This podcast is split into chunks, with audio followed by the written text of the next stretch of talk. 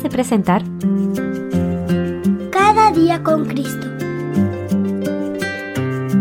Un programa dirigido a los más pequeños de la familia de Dios y un espacio para meditar en la Biblia y aprender más sobre nuestro Señor Jesús.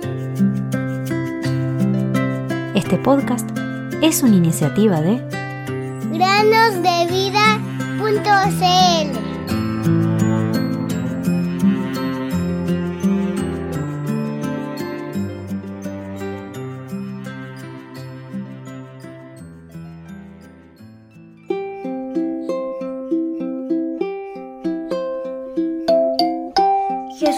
dijo, Yo soy la resurrección y la vida. El que cree en mí, aunque muera, vivirá. Y todo el que vive y cree en mí, no morirá jamás. ¿Crees esto? Juan 11, 25 y 26. Hola queridos niños, bienvenidos una vez más a meditar con nosotros. No sembrarás tu campo con dos clases de semilla. Levítico 19, 19. Una lista de todas las semillas para alimentos sería muy extensa, ya que es la forma en que la mayoría de las plantas comienzan su crecimiento.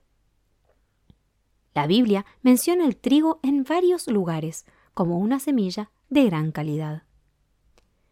El trigo es el cultivo de granos más importante a nivel mundial y se cultiva en millones de hectáreas en todo el mundo. Es impresionante observar los extensos campos de trigo maduro que alcanzan una altura de 60 centímetros a un metro y medio, de color dorado, ondeando suavemente con la brisa. Existen dos tipos de siembra. El trigo de invierno, plantado en otoño en lugares en los que el invierno no es muy crudo, y el trigo de primavera, sembrado en primavera. La calidad de la semilla es fundamental y debe, y debe plantarse en suelos ricos en nutrientes y bien preparados. Esto generalmente se realiza mediante máquinas de siembra seguidas de equipos de cultivo y cosecha. Los granos de trigo son tan pequeños que se necesitarían alrededor de 20.000 para igualar un kilo. ¿Has observado de cerca uno de estos diminutos granos? La capa externa dura se llama salvado y la parte más pequeña en la parte inferior es el germen. Esta es la parte que da inicio a una nueva planta cuando el grano se siembra en el suelo. La capa interna se conoce como endospermo. Para obtener harina de trigo integral, todas las partes del grano se muelen juntas y se utilizan para hacer pan de trigo integral, así como muchos cereales para el desayuno. El trigo refinado sin salvado, se utiliza para hacer pan blanco o pasteles. Por supuesto, los agricultores generalmente no venden su trigo directamente a panaderías o tiendas de comestibles. Por lo general, se lleva a grandes edificios de cemento llamados elevadores de grano o silos. A menudo estos se encuentran cerca de las vías del tren para facilitar el almacenamiento de trigo y luego se entrega a los molinos en cantidades más pequeñas desde allí. Ahora, toda esta información es muy útil, pero ¿qué nos dice la palabra acerca del trigo?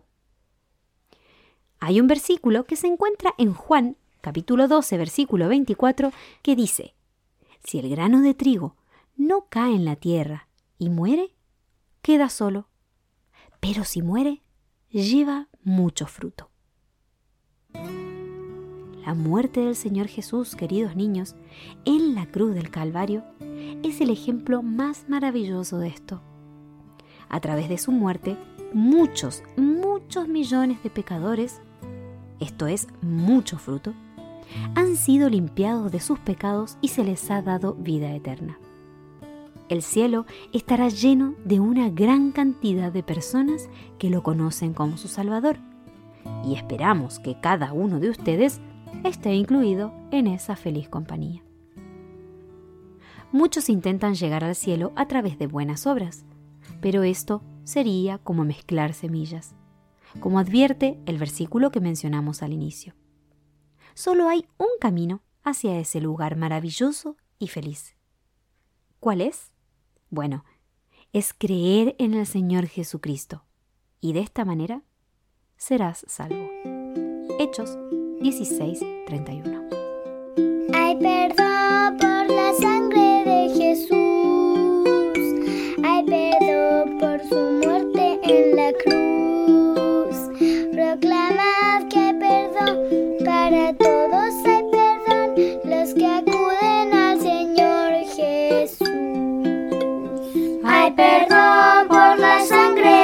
Jesús.